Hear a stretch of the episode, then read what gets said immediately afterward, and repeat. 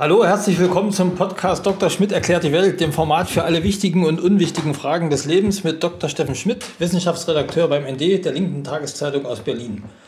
Wir wollen heute sprechen über kommerziellen Weltraumtourismus, Weltraumfahrt. Es gab gerade erst Schlagzeilen über den Beginn des kommerziellen Weltraumtourismus mit den Milliardären. Jetzt zieht das Filmgeschäft nach. Ein russischer Regisseur und eine Schauspielerin waren auf der Weltraumstation ISS, um dort zu drehen und einen Film über einen Ärzteeinsatz zu machen. Ist denn sowas filmisch sinnvoll oder ist das nur ein riesiger Stunt und man könnte das mit technischen Tricks genauso auf der Erde machen? Also ich denke mal, man könnte das wahrscheinlich äh, auch problemlos auf der Erde machen.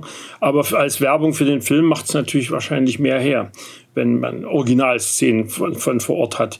Äh, die Frage ist viel eher, ob das, ob das Szenario äh, im Moment besonders realistisch ist. Äh, weil die Idee ist ja wohl, wenn ich das richtig verstanden habe, dass da eine Chirurgin mal auf die Schnelle hochgeflogen wird, um dort in einem Notfall äh, zu operieren. Äh, ich habe mich noch mal vor uns mit einer Bekannten unterhalten, die sich mit Raumfahrt noch besser auskennt. Und die meint, selbst die Chinesen, die momentan am schnellsten in der Lage sind, weil sie praktisch immer ein Raumschiff in Reserve halten, brauchen dafür noch mal acht Tage, um, um einen Ersatz, Entsatz hochzuschießen. Also wenn dort jemand eine akute Blinddarmreizung hat, dann kann er das, glaube ich, vergessen. Dann wird es kritisch. Dann werden sie ihn wohl äh, in Schiffsbegräbnis äh, oder sowas. Ich weiß nicht, wie sie in dem Fall verfahren. Wie ist denn das eigentlich? Ist, ist bei diesen Dauersta Dauerbesatzungen in den internationalen Stationen, auch auf der chinesischen zum Beispiel, ist da ein Mediziner dabei oder, oder jedenfalls jemand, der eine medizinische Ausbildung hat? Oder wie funktioniert das, wenn da jemand krank wird? Sagen wir mal so, die haben alle ein bisschen mehr äh, medizinische Grundausbildung als jetzt die Erste Hilfe für den Führerschein. Aber also sie müssen zum Beispiel eine Wunde nähen können. Sie haben auf der Raumstation einen Defibrillator, also falls jemand wieder erwarten äh, Herzstillstand hat, dass sie ihn dann wieder ins Leben zurückkriegen können. Äh, aber eine richtige Operation, denke ich mal, das wäre wahrscheinlich ziemlich aussichtslos. Äh, da ist dann eher. Gab es solche Fälle schon mal? Das gab es bis jetzt noch nicht, nee. Also Fakt ist, äh, dass die, die, die professionellen Kosmonauten, Astronauten, Taikonauten, wie auch immer sie sich gerade nennen lassen, äh, natürlich äh, in einem Ausmaß durchgecheckt sind, dass äh, da die Wahrscheinlichkeit innerhalb eines halben oder auch ganzen Jahres äh, da irgendwas plötzlich Unerwartetes, Ernstes äh, zu kriegen, doch ziemlich gering ist.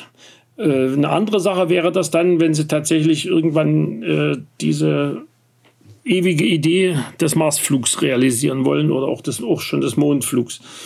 Denn da sind dann die Fristen schon etwas länger und da ist dann auch die jetzige erste Option, wenn wirklich was Ernstes passiert, den Astronauten dann möglichst schnell wieder runterzubringen. Die ist natürlich äh, bei einem Marsflug, wenn sie dann schon auf halber Strecke sind, eher unrealistisch. Wie ist das eigentlich, wenn jemand Langzeit Flüge macht. Also die gehen ja weit über ein halbes Jahr inzwischen. Es gab ja, ja. Leute, glaube ich, die ein ganzes Jahr im Weltall waren. Ja, ja, gab's. Wenn die zurückkommen, sind die dann anfälliger für Infektionen und solche Geschichten als Menschen, die die ganze Zeit auf der Erde waren? Also mit den Infektionen habe ich noch nicht viel gehört. Äh, wäre aber durchaus äh, nicht unwahrscheinlich, aber viel Ärger sind andere Einschränkungen. Natürlich äh, das ganze, äh, das, der ganze Knochenapparat hat trotz des spezialisierten äh, Trainings, mit dem die Knochen dann nach Möglichkeit schwerkraftähnlich belastet werden, hat der ganze Knochenapparat auf jeden Fall etwas gelitten, die Muskeln insgesamt auch. Das, äh, die werden da in der Regel, wenn sie aus den äh, Raumkapseln rausgeholt werden, nicht grundlos äh, dann erstmal in solche Liegesessel gepackt. Alle oder nur die, die wirklich monatelang weg waren? Also bei den läng längeren, also wegen der Woche wird's wahrscheinlich, äh, ja. wird das wahrscheinlich nicht nötig sein, obwohl es wahrscheinlich auch da machen. Also ich meine, ich hätte jetzt auf den Fotos von diesem Filmteam auch gesehen, dass die erstmal in irgendwelche Sitze verfrachtet worden sind. Die werden ja dann sowieso erstmal durchgecheckt, ob irgendwas ist, was sie vorher nicht hatten. Nur ist ja das äh, Genre des Science Fiction und des Weltraumflugs schon ein uraltes könnte man nicht annehmen, dass alle möglichen Szenarien, die man verfilmen könnte, längst abgearbeitet sind und sich das nur noch in Varianten wiederholt? Oder kann man, könnte, würden dir Sachen einfallen, die man tatsächlich durch Drehen vor Ort neu machen kann, die man bisher nicht konnte? Also mir fällt jetzt spontan eigentlich nichts ein. Also wenn ich mir anschaue, den, den berühmten äh, Science-Fiction-Film 2001 Odyssee im Welt, Weltall von Stanley Kubrick, da gab es noch keine Bilderfahrungen, schon gar keine filmischen Erfahrungen mit Leuten, die in der Schwerelosigkeit äh, die Erde umkreist haben oder überhaupt in Raumschiffen waren. Trotzdem ist es dort über weite Strecken derartig realistisch gedreht, dass ich mir sage, wahrscheinlich ist es äh, wirklich mehr, mehr, mehr äh, für die Werbung als für die reale filmische Realisierung wichtig. Also auch als sozusagen Kitzel für die Zuschauer, die dann wissen, der ja, war wirklich dort. Ich meine, das macht natürlich auch was her. Ich meine, das haben wir ja gesehen hier bei, bei äh, diesen, dieser Rakete von Herrn Bezos, äh, der ja auch Touristenflüge bis an den Rand des Weltraums anbietet mit seinem New Shepard, also nach dem äh, früheren US-Astronauten äh, Shepard benannt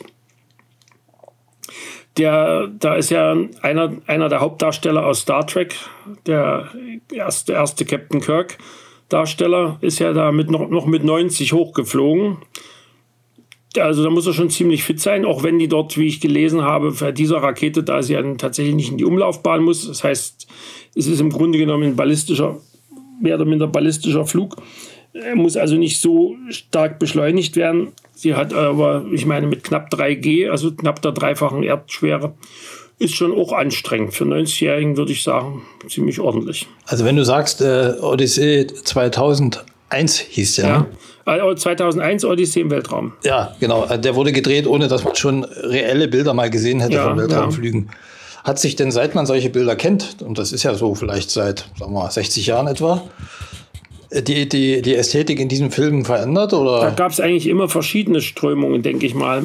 Also du hast ja immer auch die, ähm, also vor allen Dingen später dann, also als die reale Raumfahrt da war, äh, es gibt ja bei der Science Fiction auch verschiedene Grundkonzepte. Diese, diese nahe Zukunft Science Fiction, wie sie in der äh, ja, 50er, auch 60er Jahre DDR, auch Sowjetunion äh, üblich, üblicherweise gemacht worden ist, wo dann also irgendwelche Wüstenbewässerungsprojekte oder, äh, oder äh, vorkamen oder also Sachen, die in, in relativ naher Zukunft spielen. Und du hattest eben die Sachen, die in, so, in, in so ferner und eher unvorstellbarer Zukunft spielen, dass man quasi freie Hand hatte, technisch. Hm. Also was man den Leuten da zutraute oder nicht zutraute. Und da hast bei letzteren hast du dann eigentlich fast durchgängig äh, Raumflüge, bei denen die, die, die Schiffe selber für die Besatzungen künstliche Schwerkraft bereitstellen, sodass sich da die Leute ganz normal bewegen nur die Schiffe bewegen sich nicht unbedingt normal. Wenn sie, wenn sie denn der Physik genau gehorchen, wenn sie denn die Physik links liegen lassen, wie Star Wars, der eigentlich genau genommen weniger ein Science Fiction als ein Mantel- und Degenfilm mit Laserschwertern war. Da siehst du dann natürlich Raumschiffe, die, die äh, sich verhalten, als wären sie nur, als wären sie Flugzeuge. Da hast du dann diese großen äh, Schlachtkreuzer, die kaum, kaum ernsthaft getroffen, dann wie ein, wie ein Flugzeug abstürzen, obwohl sie in, in etlichen hundert Kilometern Umlaufbahnen um, um Planeten kreisen, wo das üblicherweise natürlich nicht so verläuft. Da würden die, wenn die wirklich einen Totalschaden hätten und dabei auch noch einen, einen Bremsimpuls bekämen, würden die dann spiralförmig langsam sich der, dem Planeten annähern und dann irgendwann durch, den, durch die dicker werdende Atmosphäre abgebremst und dann entweder durch die äh, thermischen Spannungen zerrissen und die größeren Trümmer würden im Ganzen runterfallen. Aber es würde nie so passieren wie da. Äh, nun fliegen also reiche Weltraumtouristen ins All. Das wird demnächst ja noch gewaltig zunehmen. Jetzt sind Schauspieler unterwegs. Also angekündigt ist ja jetzt schon auch ein Hollywood-Projekt mit Tom Cruise, dem die Russen jetzt zuvor gekommen sind. Wird die Weltraumfahrt in absehbarer Zeit immer stärker Teil auch des Alltags werden?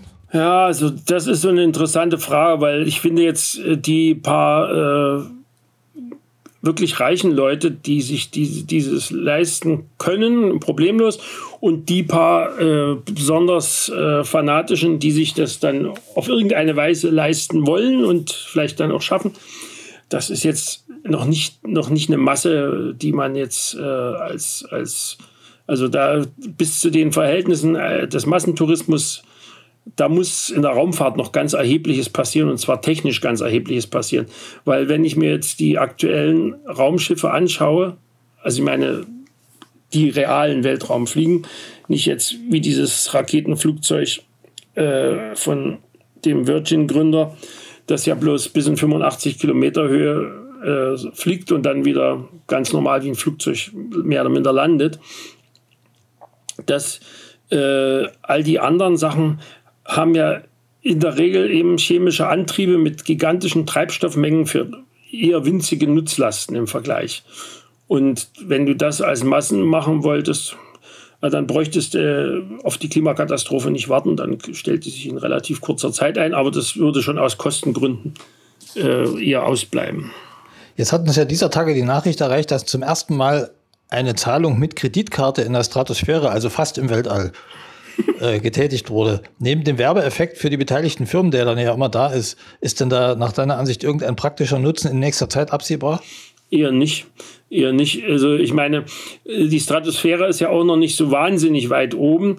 Äh, es steht in, die, in dieser Pressemitteilung, die ich auch gelesen habe, steht ja noch nicht so genau drin, wie, wie sie das jetzt funktechnisch abgewickelt haben, weil in der Regel hast du ja bei Kreditkartenzahlungen, also überhaupt bei, bei elektronischen Zahlungsmitteln, hast du ja immer, äh, dem brauchst du ja immer irgendwo einen Zugriff auf eine Autorisierungsinstanz. Und das ist in der Regel irgendein, Computer, irgendein Zentralcomputer von, äh, von dem Zahlungsdienstanbieter. Und zudem muss das Ganze über irgendeine Art von Netz, äh, Datennetzverbindung aufnehmen. Äh, das mag äh, für die Stratosphäre also das sind ja dann, was weiß ich, vielleicht, wenn es 15 Kilometer oder 20 Kilometer hoch war, ist das äh, sicherlich, äh, nee, ich sehe es gerade, es waren 40, knapp 40 Kilometer, aber es ist jetzt trotzdem noch keine Höhe.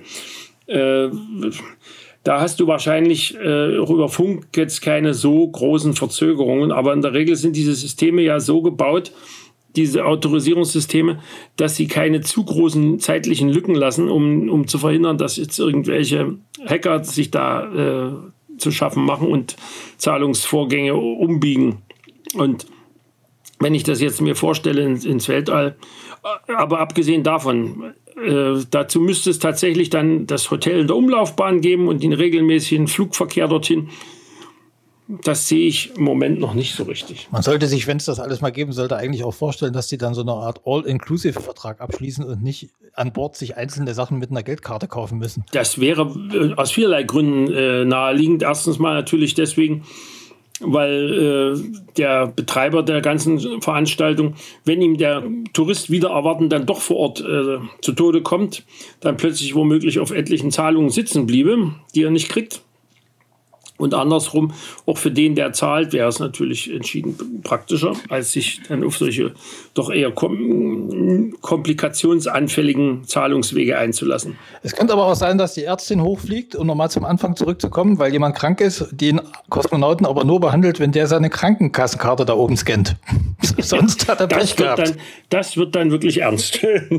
so, das war die neue Folge von Dr. Schmidt erklärt die Welt mit Steffen Schmidt. Die Fragen stellte Wolfgang Kübner. Für mehr Informationen, Themen und Hintergründe aus linker Perspektive kann man nachschauen im Netz auf das nd.de. Man kann das ND auch unterstützen mit einmaligen oder regelmäßigen Zahlungen. Da kann man Informationen finden auf dasnd.de slash support. Bis zum nächsten Mal und bleibt schön neugierig.